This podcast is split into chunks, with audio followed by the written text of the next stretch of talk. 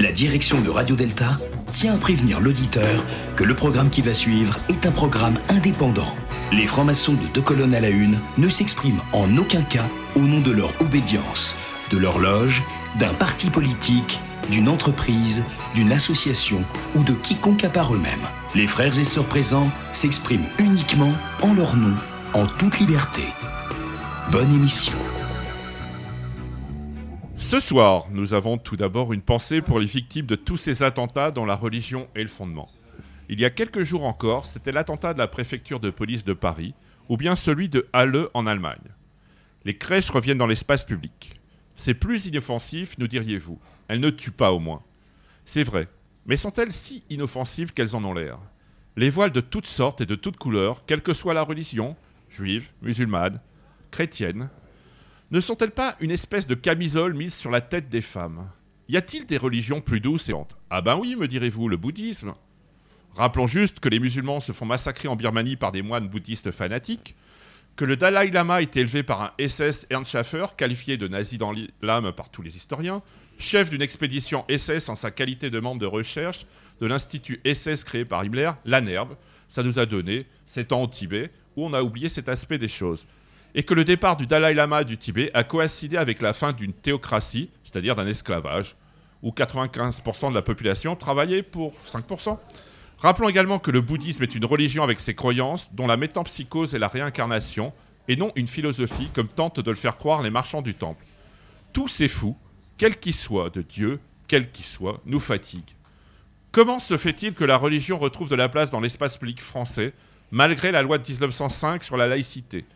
Pourquoi assiste-t-on à une volonté, y compris des pouvoirs publics, de remettre en cause sans ce principe de laïcité dit à la française, alors qu'encore aujourd'hui, on nous annonce la suppression de la Mivilude il y a urgence et c'est pourquoi nous avons choisi, pour tenter de répondre ce soir à toutes ces questions, d'inviter une défendresse de la laïcité. Nous avons le plaisir et l'honneur de recevoir ce soir, toujours chez Marie, mais vin chic dans le sixième, à deux colonnes à la une sur Radio Delta, Laurence Taillade. Laurence Tailladé présidente fondatrice de l'Observatoire de la laïcité du Val d'Oise et des forces laïques. Elle intervient régulièrement dans les médias sur la laïcité et les droits de la femme. Elle est également l'auteur d'ouvrages à savoir Une France insoumise, sous la direction de Georges Bensoussan en janvier 2007 chez Albin Michel, et L'urgence laïque aux éditions Michalon. Deux colonnes à la une. Les francs-maçons sur Radio Delta. Bien, Laurence, merci de venir sur Deux colonnes à la une. Bah, merci de cette invitation qui me fait très plaisir. Et il y a une autre actualité que je n'ai pas mentionnée te concernant. En fait, je crois que Force Laïque est devenu un parti politique. Alors Force Laïque est devenu un parti politique il y a de ça plus d'un an, puisqu'on a été reconnu par la Commission nationale des comptes de campagne et des partis politiques en octobre 2018 après un parcours un peu complexe. Euh, pourquoi? Parce qu'à la base, Force Laïque était d'abord une association euh, dont l'objectif était de fédérer euh, des associations locales autour de la problématique de la laïcité et d'être un organe de co-organisation.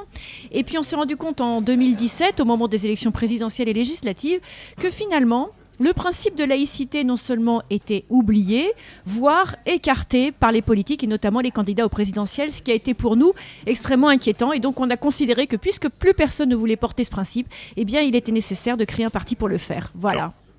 je suis moi-même au Grand Orient. Et euh, je dois t'informer que le Grand Orient, tous les ans, a des questions sociales. Et il y a une question obligatoire sur la laïcité. D'ailleurs, je crois que tu as eu en 2017 le Grand Prix de la laïcité du Grand Orient de France. Euh, je t'en félicite à retardement. Et euh, pour, euh, je dirais, pour un peu se mettre dans l'ambiance, on va s'écouter un petit Jean-Louis Aubert. Je crois en tout, je ne crois en rien. Vous écoutez Deux colonnes à la une sur Radio Delta. L'émission revient dans quelques instants. Alors, ne bougez pas.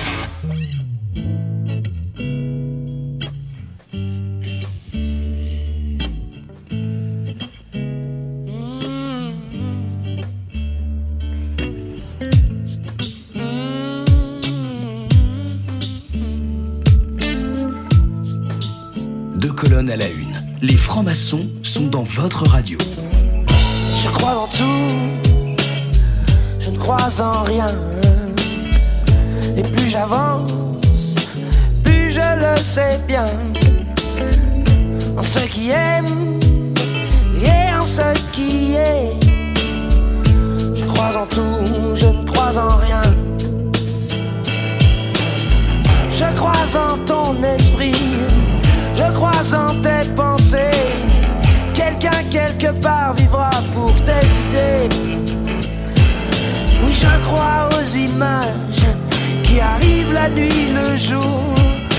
Par-delà tous les mirages, je crois en ton amour. Je crois en tout, je crois en rien. Et plus j'avance, plus je le sais bien. Ce qui est,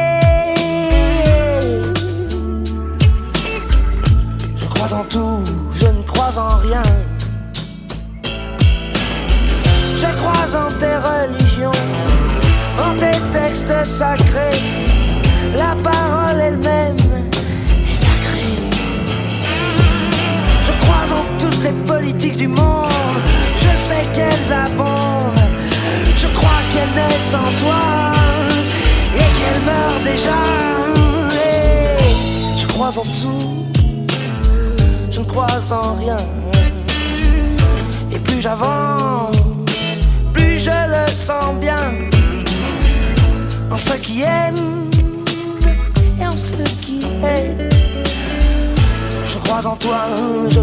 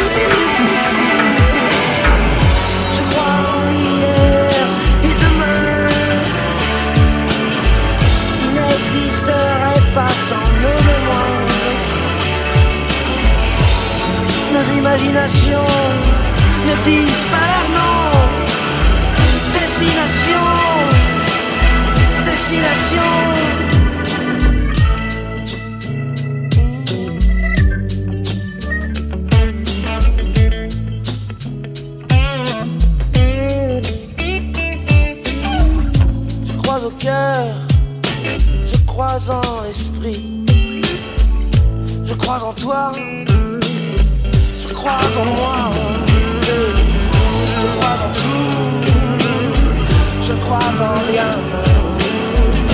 Et plus j'avance,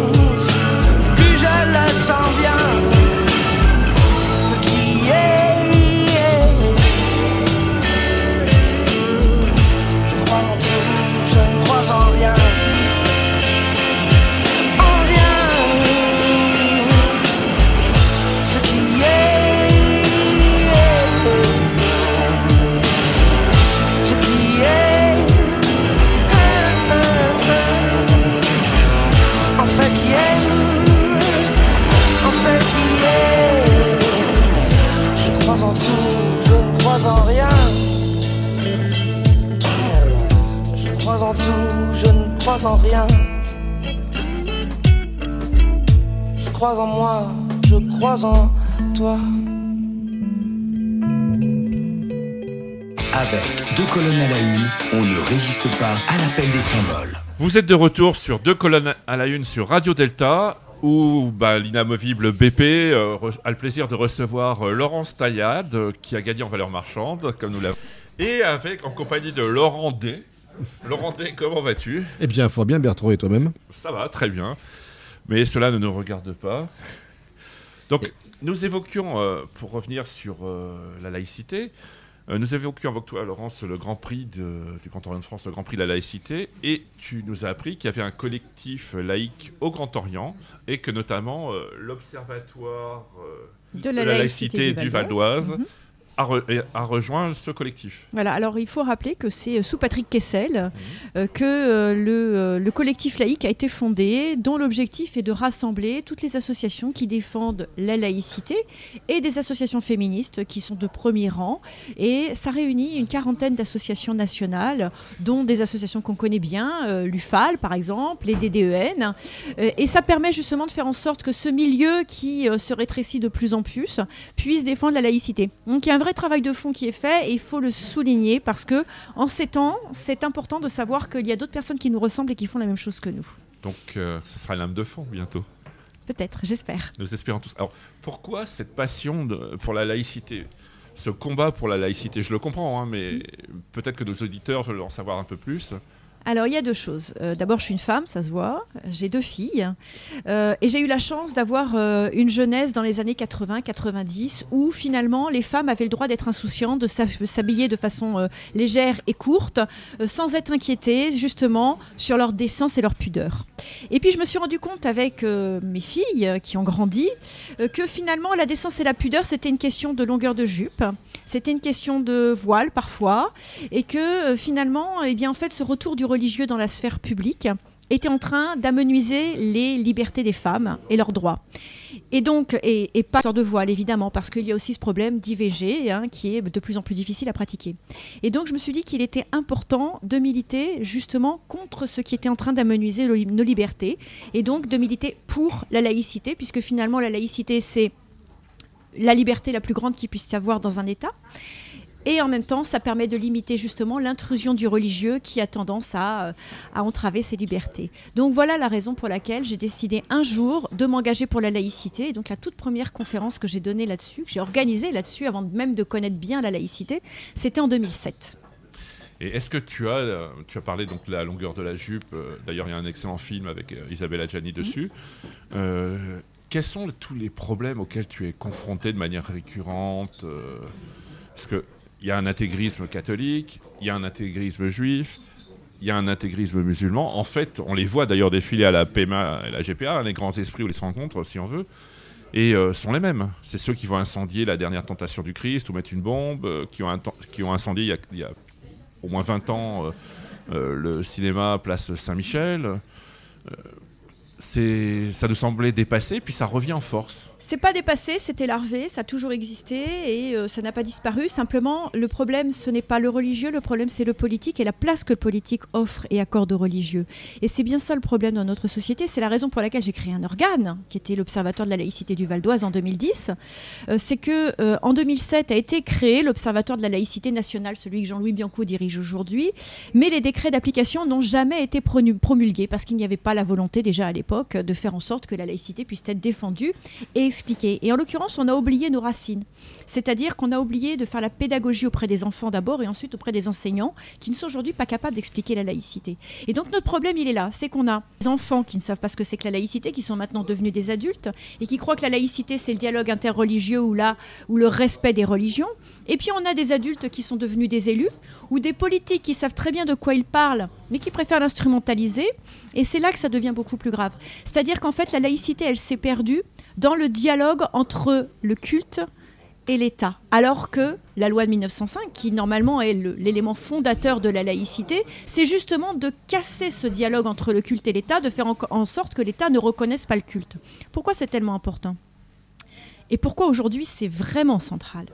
C'est que lorsque le politique décide justement d'avoir cette instrumentalisation du religieux et d'aller, entre guillemets, pisser sur ses poteaux, puisque c'est le terme qui est employé par un certain nombre d'entre eux, eh bien finalement le social est sous-traité par les associations qui sont la plupart du temps des associations communautaristes. Oui, Elles se fondent. Argenteuil, par exemple. Elles se fondent à Argenteuil, à Cergy et par. Elles se fondent sur le principe religieux ou le principe ethnique. Et dès lors que l'on favorise ce communautarisme pour financer les associations, que se passe-t-il Finalement, l'argent qui devrait aller dans des crèches qui vont pour tout le monde, dans des associations pour défendre les femmes battues, qui vont pour tout le monde, finalement cet argent, il est investi dans la communauté. Donc quand on a besoin de quelque chose qui normalement est de l'ordre de la solidarité nationale, eh bien cette chose, on l'obtient via la, la communauté. Et cette communauté prend tellement d'ampleur qu'il faut absolument appartenir à une communauté. Et le danger, c'est lorsque l'on on laisse se créer ces communautés autour du culte, on laisse aussi l'emprise de ceux qui veulent faire de la religion un système politique. Et c'est le problème qu'on rencontre notamment avec les frères musulmans en France, mais aussi avec Civitas. Parce qu'il y a quelques années, il y a deux ans, trois ans, Civitas est devenu un parti politique, alors qu'il n'était qu'une association. Et lorsque ce genre de mouvement devient un parti politique, ça veut dire qu'il bénéficie aussi des financements puisque les partis politiques bénéficient de euh, euh, ces fameux arrangements de 66% euh, remboursés sur les dons. Et lorsqu'on donne de l'argent aux religions, On leur laisse la possibilité de faire du lobbying, on leur laisse la possibilité de faire de la politique. Et là, ça devient extrêmement dangereux parce qu'on leur laisse aussi la possibilité de revenir sur les lois qui aujourd'hui sont les fondamentaux de notre République. Et en l'occurrence, la loi de 1905, c'est le fondamental qui a permis ensuite bien d'avoir un certain nombre de droits pour les femmes, de droits pour euh, l'ensemble des communautés, et puis surtout qui a permis l'indivisibilité de l'État. C'est-à-dire qu'en fait, on a pu des juifs, des musulmans, des catholiques, on a une communauté nationale qui est constituée de citoyens sans distinction de race, de sexe, d'ethnie, etc. Donc c'est ça qui pour moi est vraiment fondamental, c'est que la laïcité, permet d'être considéré comme un citoyen avec un bulletin de vote. Et c'est la seule chose qui est inscrite sur notre carte d'identité. On est citoyen français. Mais alors, que fais-tu des constitutions d'Anderson Puisqu'en tant que franc-maçon, je n'étais stupide ni un libertin irrévérencieux. Mhm. Bah, les constitutions d'Anderson sont, certes intéressantes, euh, mais moi je suis d'abord pas la femme hein, d'abord. je, suis, moi je suis d'abord une républicaine, et euh, ce qui m'intéresse dans la République, c'est le fait qu'effectivement on a cette liberté. La liberté, elle est garantie par quoi? Par la liberté de choisir quelles sont les croyances auxquelles on va adhérer ou non. Dès lors qu'on a une croyance qui est imposée, que ce soit par une constitution, par une religion, par un dogme, et que ce dogme donne le cadre de, notre action, en réalité, on perd la maîtrise de notre individu, on, perd la maîtrise de notre destin. Et je pense que euh, à travers cela, en réalité, on ne peut plus être, mais on devient finalement, d'une certaine façon, euh, l'esclave de celui qui décide à notre place. Et donc, si on veut être maître de son destin, il faut aussi qu'on soit maître de sa pensée. Et la pensée euh, passe par la croyance aussi. Capitaine de son âme. Est-ce que finalement, euh, ce, réveil du fait religieux et du communautarisme, plus particulièrement hein, le communautarisme, est-ce qu'il ne se structure pas sur un recul de l'État? Complètement. Sur un recul de l'État et un désengagement, j'ai envie de dire. Parce que le problème du désengagement de l'État, que ce soit dans les hôpitaux, dans la police, euh, mais aussi notamment dans le social. Parce que l'État s'est toujours reposé sur le plan social, bah, sur, sur, des associations. Alors un, coup, ça a été euh, l'abbé Pierre avec les Emmaüs, euh, la Croix-Rouge. Voilà. Mais on se rend compte que ce qui s'est passé, mettons en Égypte par exemple, les frères musulmans ont prospéré justement sur le social. Parce qu'ils sont allés là où l'État n'était pas. Et en France, il se passe la même chose. Là où l'État n'est plus, eh bien, ce sont d'autres qui viennent prendre la, prendre la place. Donc le communautarisme naît essentiellement de ça. Et ceux qui l'ont bien compris, évidemment, ce sont ceux qui veulent jouer un rôle politique dans la société. Moi, il y a quelque chose qui, qui m'interpelle, que il y a quand même, euh, ça a commencé avec Sarkozy, son fameux discours que tu cites d'ailleurs. Du Latran. De Latran. Euh, Macron qui veut le président Macron qui veut mettre en cause, affiner, dit-on, la loi de 1905. je ne sais pas si c'est lui qui veut, mais s'il n'a pas des pressions. Euh, j'ai quand même vu un candidat LR, euh, et tu dis d'ailleurs que c'est surtout le PS et LR qui sont victimes de ce, de ce, communautarisme. Mais on, en trouve maintenant chez les mélanchonistes aussi. Hein. Oui, puis je pense que l'UDI n'est pas très loin aussi. On en trouve un peu partout, oui, je suis d'accord. à Bobigny, etc. Et euh, il y a quelque chose qui m'a étonné, c'est de voir qu'en fait, tu cites Civitas, mais bon, tu l'as écrit en 2017, mais il y a quand même Sens Unique qui a bien noyauté LR. Mhm. Bah, en fait, Dès lors que la religion a une volonté euh, d'imposer ses lois sur, euh, bah, sur la République, elle va utiliser les outils qui sont à sa disposition. Et l'outil, c'est la démocratie. La démocratie, c'est la liberté. Donc, si elle doit utiliser cet outil sur, pour, pouvoir justement influencer le, le, politique, eh bien, elle va rentrer dans un parti politique. Et donc, elle va insuffler ensuite ses idées au sein des partis politiques. C'est ce qui s'est passé, par exemple, au niveau des européennes par Bellamy, qui finalement a eu une parole euh, extrêmement dommage dommageable pour son parti euh, au moment de l'affaire Vincent Lambert. C'est ce qui se passe aussi. Euh, euh, il y a eu un très gros entrisme dans la France insoumise, avec des individus qui sont des individus ultra communautaristes et qui défendent finalement un islam politique radicalisé et problématique, est notamment défend aussi des, thèses racialistes. Et puis on a aussi cet identitarisme de l'extrême droite qui considère que finalement l'identité chrétienne blanche qui pourrait être celle de la France est aussi celle de l'Europe. Et finalement, eh bien, on a tous ça qui s'oppose euh, sur fond religieux. Et moi, ce que je voudrais aujourd'hui, c'est qu'il y ait un débat d'idées, il y a un débat de programme et surtout qu'on sorte le religieux de l'idéologie parce qu'on va chercher du religieux, en réalité on ne peut plus penser puisqu'on doit se soumettre par la pensée. D'ailleurs, ben, j'en perds mon latin et ma religion, donc on va écouter REM, Losing My Religion.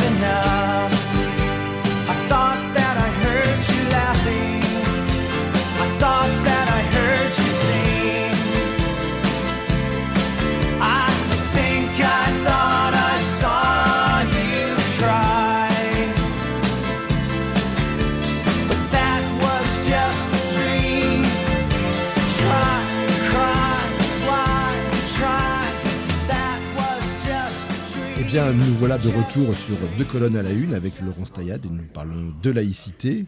Euh, je voudrais tout de suite lui poser une question. Est-ce que le catholicisme n'est pas finalement euh, la nouvelle valeur transversale de la droite? Alors, il y a.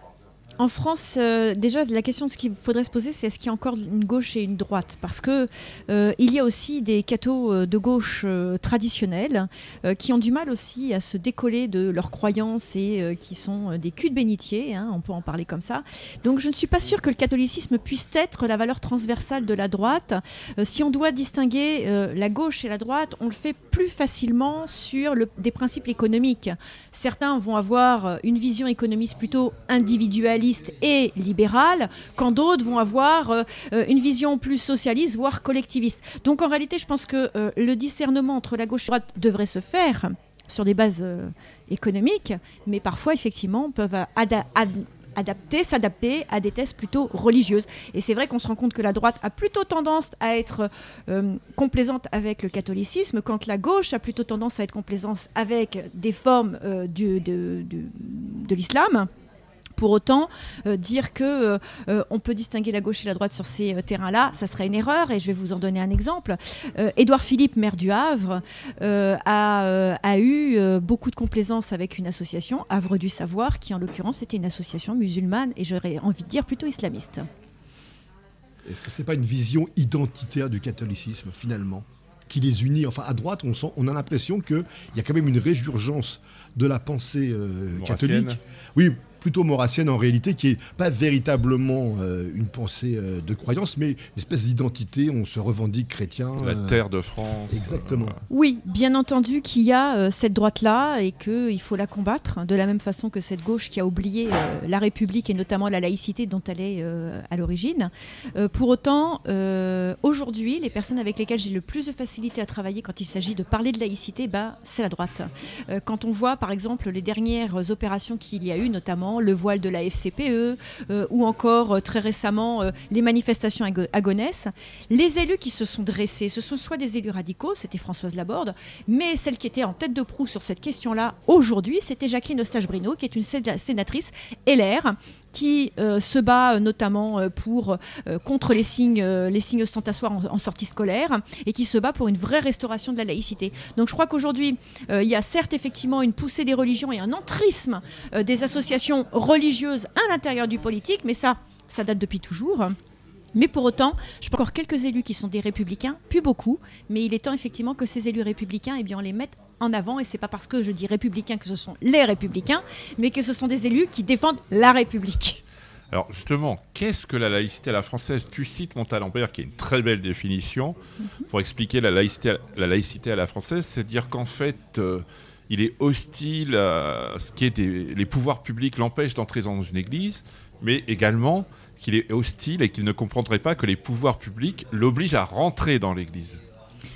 Je la cite à peu près. C'est, disons que pour moi, la laïcité, c'est euh, essentiellement les deux premiers articles de la loi de 1905. C'est la garantie de la liberté de conscience, c'est la garantie de pouvoir pratiquer son culte, mais c'est surtout la séparation des églises et d'État qui est garantie par l'article 2. La République ne reconnaît, ne salarie, ne subventionne aucun culte. Et là, vraiment, on, on pose les bases d'une séparation qui, finalement, date de bien avant. Elle date essentiellement des lois Ferry, de la séparation aussi de l'enseignement des jésuites, puisque à la base, l'enseignement était religieux. Et pour pouvoir avoir une euh, laïcité à la française, il faut comprendre qu'en fait, ce qu'on cherche à faire à travers ces lois-là, c'est faire du citoyen un être qui, a, qui a eu accès à la lumière, un être qui est en pleine possession de sa raison et qui finalement est capable de décider de sa destinée. Et le destin de la destinée, ça peut être effectivement épouser le chemin de la religion et décider d'adhérer à un dogme et de se soumettre librement à ce dogme, ou alors de décider de s'en émanciper. Mais en tout cas, ce qui est sûr, c'est qu'on fait en sorte que le citoyen naît dans un environnement et qu'il peut décider d'y rester ou d'en sortir. Et en fait, c'est vraiment la liberté totale de décider de soi-même et pour soi-même. Et ça, c'est très important. Et tu citais les signes ostentatoires, on en parle beaucoup depuis Beyrouth. Euh, Qu'est-ce qu'un signe ostentatoire, justement? Alors pour l'école, c'est euh, bah, la kippa, le voile, le turban sikh, parce que au moment où, la loi de 2004 a été votée, finalement la question c'était pas uniquement le voile. Il y a eu seulement 117 recours de mémoire, Euh, une centaine qui concernaient effectivement des voiles que des jeunes filles ne voulaient pas retirer ou que les parents ne voulaient pas que leurs filles retirent. Et puis il y a eu aussi un problème avec des turbans sikhs. Euh, donc en réalité, c'est tous signes qui peuvent effectivement déterminer que la personne appartient à une religion et quelque part c'est une forme de prosélytisme aussi, où le, le citoyen considère que finalement sa citoyenneté passe après sa religion. Et donc ce qui est important, c'est de pouvoir expliquer aux jeunes euh, que lorsqu'ils rentrent à l'école, ils ne sont plus les enfants de personnes qui croient à telle ou telle religion, mais ils deviennent des citoyens à part entière. Et finalement, la différence qu'il y a entre eux n'est pas très importante, puisque l'école, elle est là pour demander aux enfants où ils ont envie d'aller, ce qu'ils ont envie d'être, et non pas d'où ils viennent. Et l'erreur de l'école, depuis quelques années, c'est que finalement, on a demandé aux enseignants de s'intéresser d'où venaient les enfants plutôt qu'à l'endroit où ils voulaient aller. Et en faisant ça, en demandant aux enfants d'où ils viennent, en faisant en sorte, par exemple, de séparer les enfants dans les cantines en fonction des menus, en réalité, on a assigné des enfants à une identité qui n'était pas forcément l'identité à laquelle ils voulaient appartenir. Et en fait, on les a complètement séparés de leur devenir. Et moi, je pense que c'est ça qui est vraiment important et qu'il faut vraiment comprendre, c'est que la laïcité nous permet notre devenir à tout moment de notre existence. D'ailleurs, pour euh, rebondir sur ce que tu viens de dire, je trouve que ça, euh, j'en ai euh, l'illustration à côté de chez moi, c'est pour moi l'illustration parfaite du racisme primaire, c'est-à-dire Oui. euh, on dénie aux gens le droit d'être ce qu'ils veulent. Euh, ils sont déterminés ou prédéterminés en fonction de leurs origines et ça, euh, dans le cadre de l'école laïque, euh, c'est tout à fait insoutenable. J'ai des exemples d'amis originaires du Maghreb, profs de français de surcroît, dont les enfants se sont retrouvés en d'arabe alors qu'eux-mêmes ne parlent pas l'arabe. Et ça a été une histoire, mais juste hallucinante. Exactement. Alors en fait, c'est très bien ce que tu, es en train de dire parce que euh, c'est vraiment révélateur de ce qui s'est passé dans notre époque dans les années 80. C'est-à-dire que dans les années 80, quand on a eu cette masse, fin des années 70, début des années 80, on a eu une masse effecti- effectivement migratoire venant des pays du Maghreb. Et on a considéré que, euh, euh, étant donné qu'on était un ancien pays colonisateur, on ne pouvait pas demander à ces gens-là finalement d'accepter de s'intégrer totalement et d'épouser les principes républicains. Et finalement, on leur a accordé des choses qu'on n'aurait jamais accordées à qui que ce soit. Euh, le mariage, euh, le, mariage polygame, euh, le port du voile. Enfin voilà, il y a certaines choses qu'on n'aurait jamais acceptées venant d'autres communautés. Et du coup, j'ai envie de dire, oui, c'est une forme de racisme. Et d'ailleurs, c'est ce que je dis régulièrement. C'est-à-dire qu'en fait, on les a considérés comme des bons sauvages. Et ces bons sauvages, finalement, eh bien, on n'allait pas leur demander de s'adapter puisqu'ils finalement ils n'en sont pas capables. C'est plus ou moins le discours finalement venant de la gauche. Et en fait, on a traité ces hommes en sous-hommes en considérant qu'ils ben, n'étaient pas suffisamment intelligents pour comprendre nos règles et pour les adopter.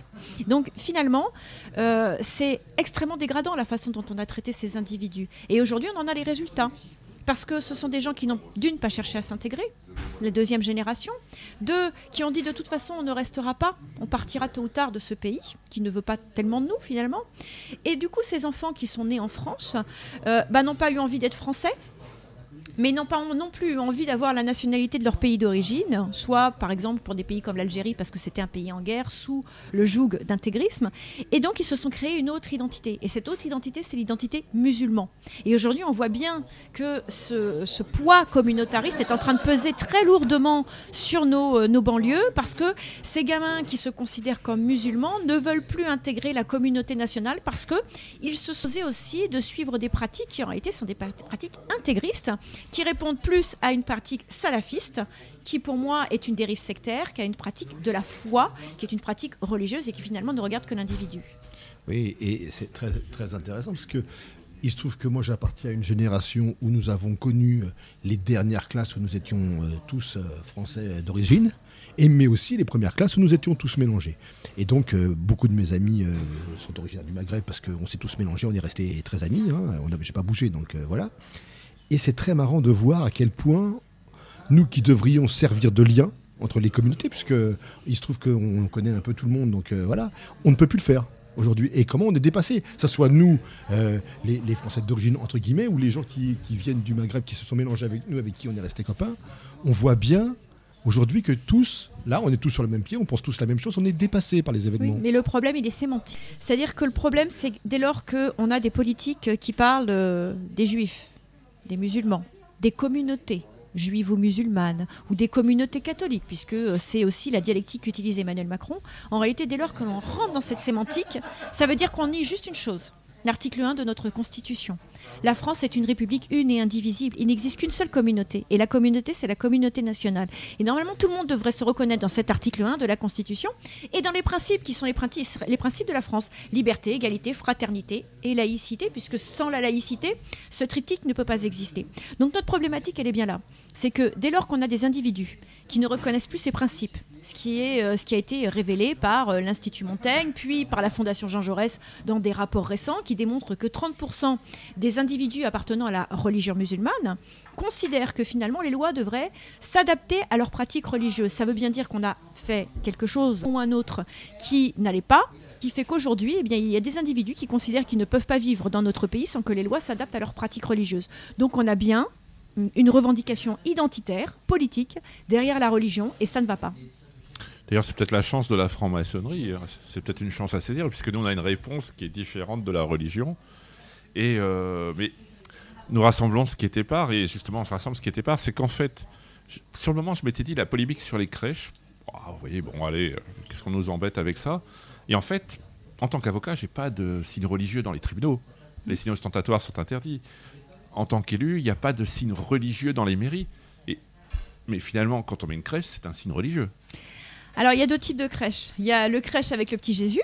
Ouais, je parle de la crèche, de la crèche avec le petit Jésus. Et puis, il y a les crèches avec les santons euh, de Provence qui, là, pour le coup, appartiennent à la culture. Et en fait, lorsqu'on cherche à faire de l'entrisme politique avec euh, on passe toujours par le culturel. C'est-à-dire qu'on va dire c'est culturel. Le voile, par exemple, on nous raconte que c'est quelque chose de culturel, de cultuel, on ne sait plus très bien. Et, les crèches, c'est la même chose. C'est-à-dire qu'on va considérer que la crèche est culturelle, donc dès lors qu'elle est culturelle, et eh bien finalement, elle est acceptable. En l'occurrence, elle n'est pas culturelle dès lors qu'elle est une représentation, évidemment, de la nativité. C'est logique. Mais cette, espèce de, de de, parois entre les deux, finalement, on se rend compte qu'elle est de plus en plus poreuse pour pouvoir faire rentrer, une fois de plus, parce que ceux qui mettent les crèches, ce sont généralement ceux qui veulent revendiquer les racines chrétiennes de la France, c'est une fois de plus une manière d'affirmer une autre identité que la citoyenneté. Donc, euh, le problème des crèches, c'est évidemment euh, quelque chose qui rentre en contradiction avec l'article 28 de la loi de 1905. On n'appose pas de symboles religieux dans les mairies ou, dans les lieux, dans, dans, les endroits publics. Et je rappelle que ça a été extrêmement compliqué quand il a fallu retirer les crucifix des écoles. Ça a été d'une violence terrible. Donc, on ne va pas revenir en arrière et réaffirmer une identité chrétienne qui finalement nous obligerait aussi à reconnaître d'autres religions. Donc, en fait, on passe dans un autre système, ça s'appelle le concordat. Donc, on peut l'accepter. Mais euh, ne serait-ce que sur l'aspect financier, étant donné l'état de nos finances publiques, je ne crois pas qu'on ait envie d'étendre le Concordat à l'ensemble de la France. Je rappelle que c'est 80 millions d'euros dans les caisses de l'État, ne serait-ce que pour l'Alsace-Moselle. Oui, puis euh, en plus, euh, le Concordat, bon, on vit encore avec les institutions de Napoléon Ier, hein, le Conseil d'État, Polytechnique, donc c'est là où on pourrait s'en passer. Et quand on parle de crèche, je pense à l'affaire Babylou. Hmm? Ça, c'est quand même significatif. Oui, totalement. Parce que euh, cette affaire Babylou euh, pose la question de la laïcité dans l'espace privé qui est l'entreprise. Parce que finalement, les règles étaient bien posées. Pour Babylou, c'était un endroit où on venait euh, avec sa diversité, en tout cas les personnes qui venaient déposer leurs enfants. Et ça permettait à des femmes, notamment des femmes en famille monoparentale, poser leurs enfants et travailler à toute heure du jour et de la nuit, et d'être sûr que leurs enfants étaient accueillis dans le respect de ce qu'ils sont comme à l'école en fait. Et puis un jour, euh, euh, une, jeune femme qui travaillait depuis plusieurs années pour Babylou est revenue de congé euh, parental entièrement voilée et donc ne respectait plus, ne respectait plus cet accueil neutre de l'enfant. Et donc ça pose la question de l'accueil de l'enfant en crèche. Depuis, il y a eu des lois qui ont permis d'imposer cette neutralité, mais ça pose effectivement la question de l'entrisme du religieux dans l'espace privé qu'est l'entreprise. Dans l'entreprise, le vivre ensemble j'aime pas ce terme, je préfère le faire ensemble, et poser. Parce que dès lors qu'un individu vient et dit euh, Moi, je ne partage pas la table d'un tel parce qu'il n'a pas euh, euh, le bon repas, ou alors je vais prier cinq fois par jour à côté de mon bureau, au milieu des autres, eh bien, effectivement, ça pose un problème de fonctionnement, ça pose un problème aussi aux employeurs, et on s'est rendu compte que 50% des DRH avaient des problèmes de ce type-là et ne savaient pas comment y répondre. D'où la board qui a permis de neutraliser aussi, par l'intermédiaire des règlements intérieurs des entreprises, l'espace privé qu'est l'entreprise. Alors, en bon membre du Géo, je suis un laïcard, paraît-il. Donc, on va écouter un groupe laïcard, puisque dès son premier disque, ils ont tapé sur, je dirais, la religiosité. Euh, donc, la religion. On va parler de Public Image Limited. This is Pill.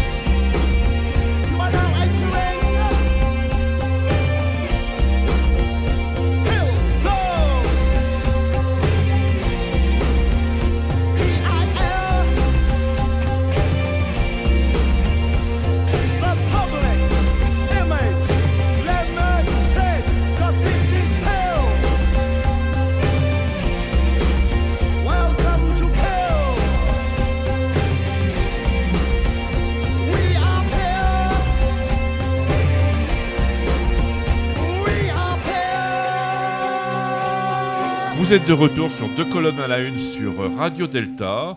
Nous avons une émission qui mène son petit train tranquillement chez Marie, où nous sommes chouchoutés. Donc Marie dans le sixième, où il y a les meilleurs vins de Paris, on va dire ça. mais bon, j'insiste, mais les francs-maçons ne boivent jamais. Nous sommes des...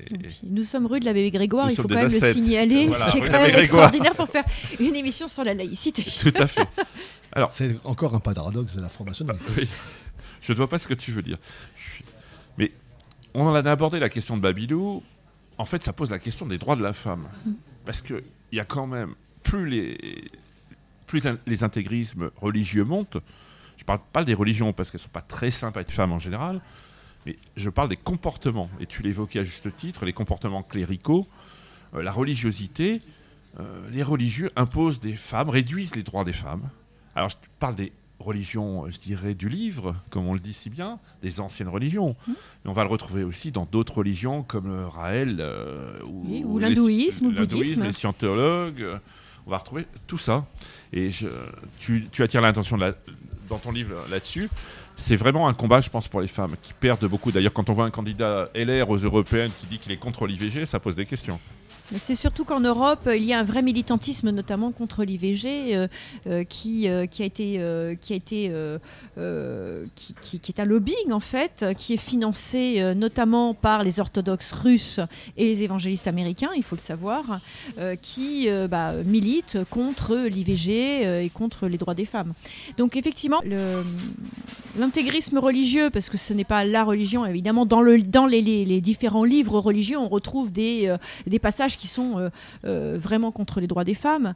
Aujourd'hui, le problème, c'est effectivement ceux qui veulent appliquer les religions du livre de façon littérale, c'est-à-dire en suivant les textes.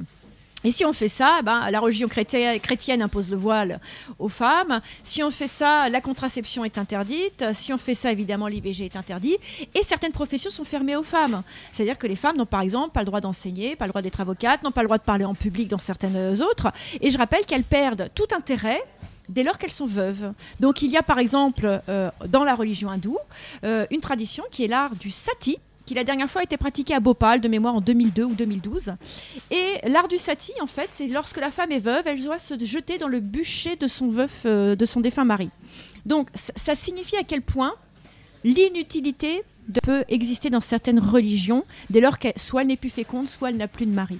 Donc effectivement, il faut se méfier de ce retour du religieux parce qu'il peut nous menacer jusque dans notre propre pays soit sur le droit de sortir de chez soi, euh, ce qui est le cas de euh, certaines pratiques euh, poussées jusqu'à leur bout, notamment musulmanes, soit sur la façon de s'habiller, qui est le cas effectivement de certaines pratiques musulmanes et certaines pratiques juives, je le rappelle, soit par exemple sur la religion catholique, sur simplement eh bien, le droit d'avoir accès à son corps. Et il faut voir l'origine en fait de tout ça. Pourquoi, pourquoi c'est arrivé comme ça? Parce que l'homme, il y a très longtemps, à un moment euh, a eu accès à la terre et a décidé de euh, séparer les terres. Et il fallait qu'il y ait une possession de la terre. Et donc, généralement, les remembrements se faisaient par des mariages. Et donc il fallait avoir la certitude que l'enfant qui allait hériter de cette terre était bien l'enfant légitime de la femme qui avait porté cet enfant. Donc il fallait qu'elle soit vierge, il fallait qu'elle soit fidèle, et effectivement être infidèle pour euh, ses religions, puisque c'était finalement une obligation de transmettre les gènes, eh bien, c'était un péché mortel pour ces raisons-là exclusivement. Bah, d'ailleurs, c'est le fondement du Code Napoléon de 1804. Hein. Hum. C'est un code patrimonial. Hein. C'est-à-dire hum. qu'en fait, c'est pour préserver le patrimoine. Oui, préserver le patrimoine. Mais lorsque ça passe par l'appropriation du ventre des femmes, puisqu'en réalité il s'agit de ça, hein, où on considère que la femme finalement n'est qu'un incubateur euh, du gène de l'homme, eh bien, c'est lui, lui, nier son existence intérieure, c'est lui nier l'impossibilité de penser par elle-même, de décider par elle-même, et, comme le disait Olympe de Gouges, de désigner le géniteur de ses enfants. Et je pense que euh, dans la paternité, il y a effectivement le fait d'avoir donné ses gènes, mais il y a aussi le fait d'élever un enfant. Et ça, c'est deux choses qu'on doit distinguer. Et c'est très actuel dans la question de PMA, je pense, aujourd'hui. Puis bon, on parlait de l'Inde, mais c'est vrai qu'il y a une culture du viol en Inde, où les violeurs étaient impunis. Où la femme, finalement, n'existe pas, n'est pas propriétaire de son corps. On le voit bien avec cette indivisibilité du corps de la femme hein, qui est posée à travers la question du voile. Parce que finalement, la question du voile, c'est pas une question de laïcité, c'est une question d'égalité des sexes et d'une certaine façon une question d'apartheid sexiste. Quand on est une femme, on doit se voiler, on doit se cacher, on ne doit pas attirer l'œil de l'homme qui finalement est si faible de sa chair qu'il est dans l'incapacité de résister à ses pulsions puisque c'est bien ça dont on parle. Donc dans la religion musulmane, on a résolu de façon très simple la chose, la religion islamiste, j'ai plutôt envie de dire, dans cette façon rigoriste de pratiquer, on a résolu le problème en disant les femmes doivent se cacher. Dans le, mieux dans le meilleur des cas, parce que dans le pire des cas, elles doivent rester chez elles.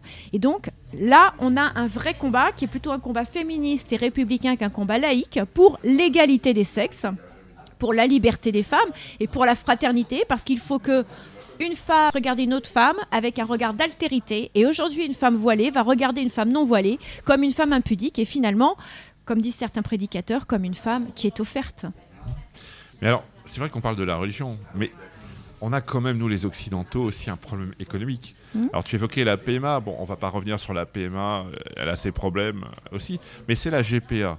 Et la GPA, je suis ni pour ni contre, j'ai pas d'avis là-dessus, je, suis peut-être trop juriste ou euh, mais il y a une question qui m'interpelle, c'est vraiment, je pense, un problème de riches.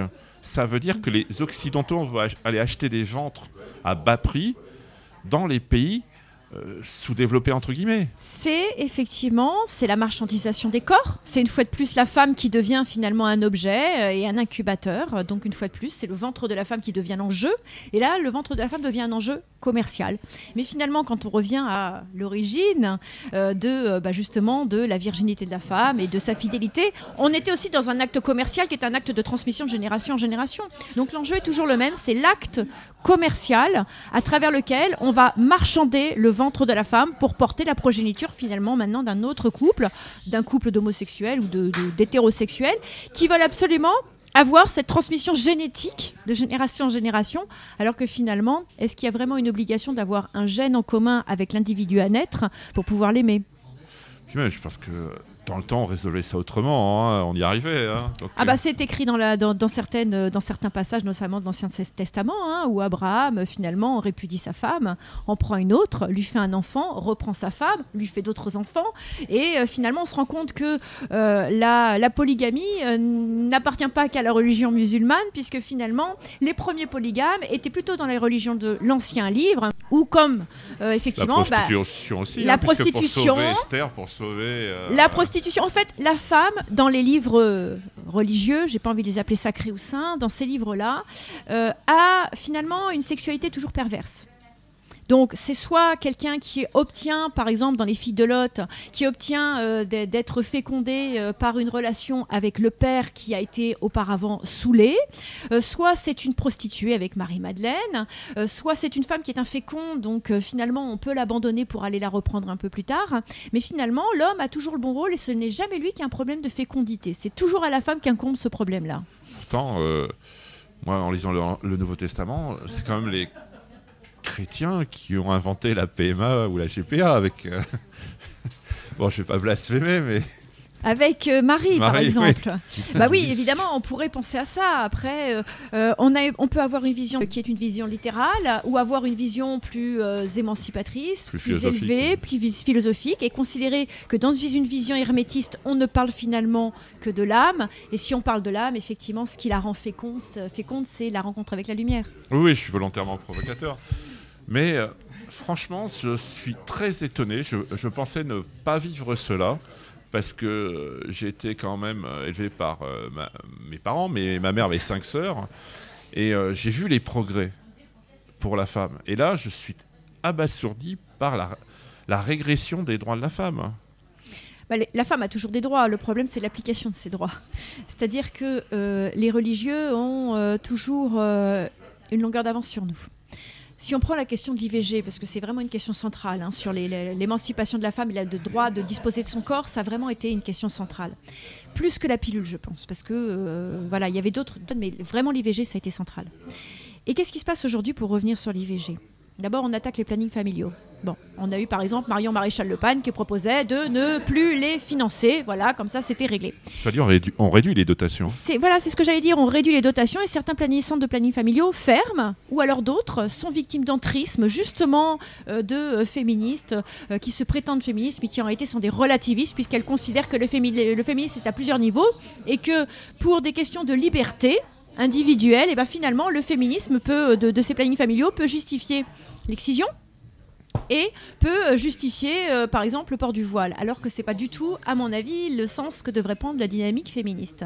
Donc notre problème, il est bien là, c'est-à-dire que l'entrisme religieux, il se fait partout, tout le temps, et qu'on n'est pas suffisamment vigilant. Et pour l'IVG, de quelle façon il se fait? Il se fait par intrusion, notamment des ligues Opus Dei, Civitas, etc., dans, euh, les, dans les conseils d'administration des hôpitaux. Et ou alors euh, dans les différentes études qui vont bien, c'est-à-dire qu'on devient gynéco, on fait jouer la clause de conscience et on refuse de pratiquer les IVG. Donc il y a deux façons de combattre ça. D'abord, dans, les, euh, euh, conseils d'administration, eh bien, qu'est-ce qu'ils font? Ils décident de baisser les dotations des, des centres qui pratiquent l'IVG. Donc quand on baisse les dotations, on a moins de personnel. Quand on a moins de personnel, on fait moins de rendez-vous.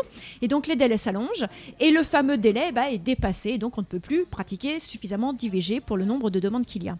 La deuxième possibilité, c'est euh, faire jouer les clauses de conscience, avoir de plus en plus de médecins qui font jouer ces clauses, alors que pour moi, ça semble totalement aberrant et inadmissible.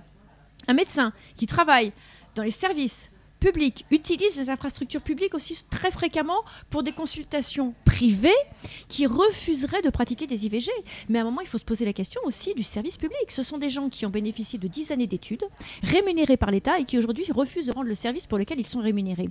Donc aujourd'hui, moi, je considère que la clause de conscience pour les médecins qui travaillent en milieu hospitalier public ne devrait pas jouer. Quand on décide que euh, les règles, que les droits des femmes sont négociables, et bien finalement on va exercer dans le privé, mais on ne demande pas à exercer dans le public pour faire tout et son contraire. Il y a aussi autre chose, c'est qu'on parle des religions, mais il y a les nouvelles religions.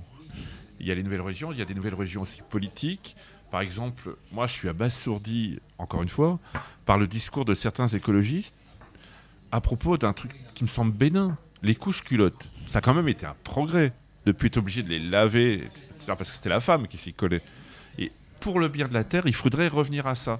Et en fait, j'ai vu que derrière ça, il y a tout un discours qui va à l'encontre de l'émancipation de la femme pour des raisons pseudo-écologiques. Ça existe. C'est pire que ça. Je crois qu'effectivement, il y a, euh, y a, d'autres religions qui sont en train de naître. Celle-là, j'ai envie de dire, c'est un peu la moins grave parce qu'il y a le néolibéralisme qu'on peut considérer comme étant un dogme, un dogme qui fait beaucoup de mal, hein, euh, qui permet à une petite partie de la population de mettre en esclavage une autre partie de la population. Ce sont les enfants qui, pour, par exemple, vont aller ramasser le cacao en situation d'esclavage.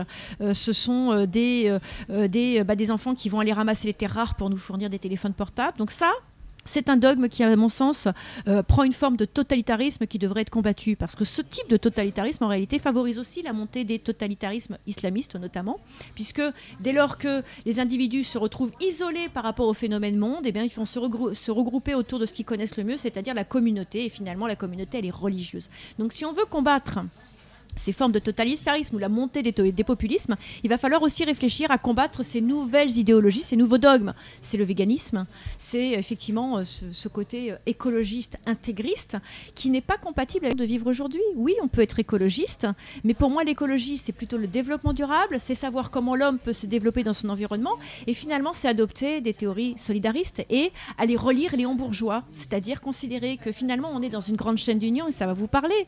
On se relie au passé pour aller vers le futur, mais on est aussi dans une chaîne d'union qui est celle du, de, de, l'actuel. Et dans cette chaîne d'union de l'actuel, il y a les autres hommes qui nous entourent, mais il y a aussi notre environnement. Et si on est respectueux de notre environnement, eh bien finalement, on ne constitue pas de dette par rapport à nos enfants, mais on, on a un peu de crédit vis-à-vis d'eux, et ça, c'est important.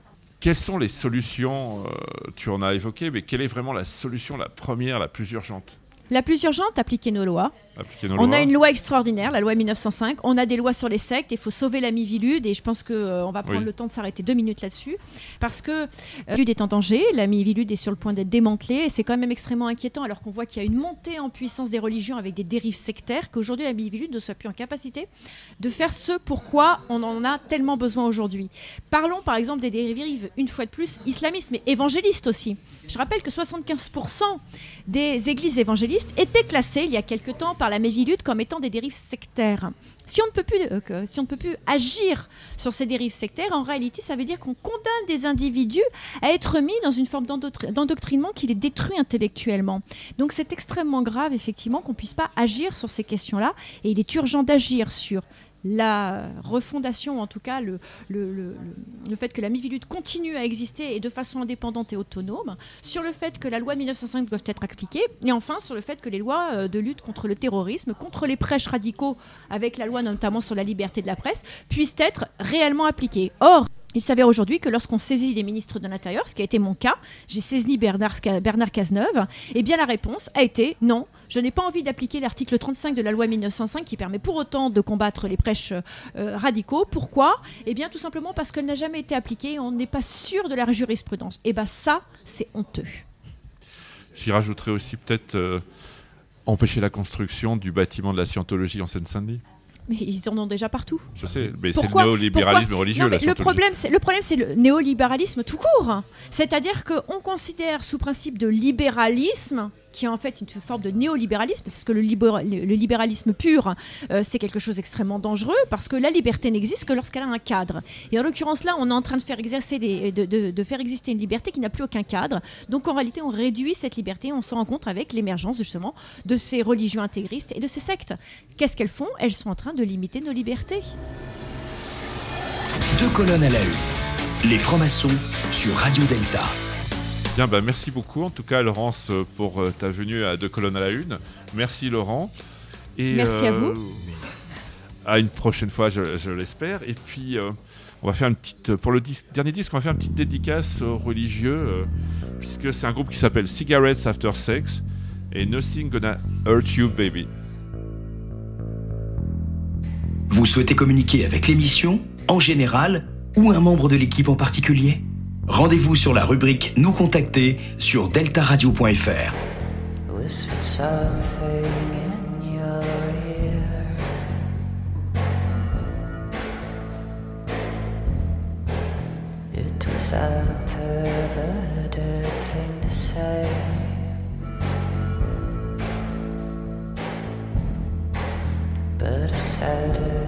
hurt you,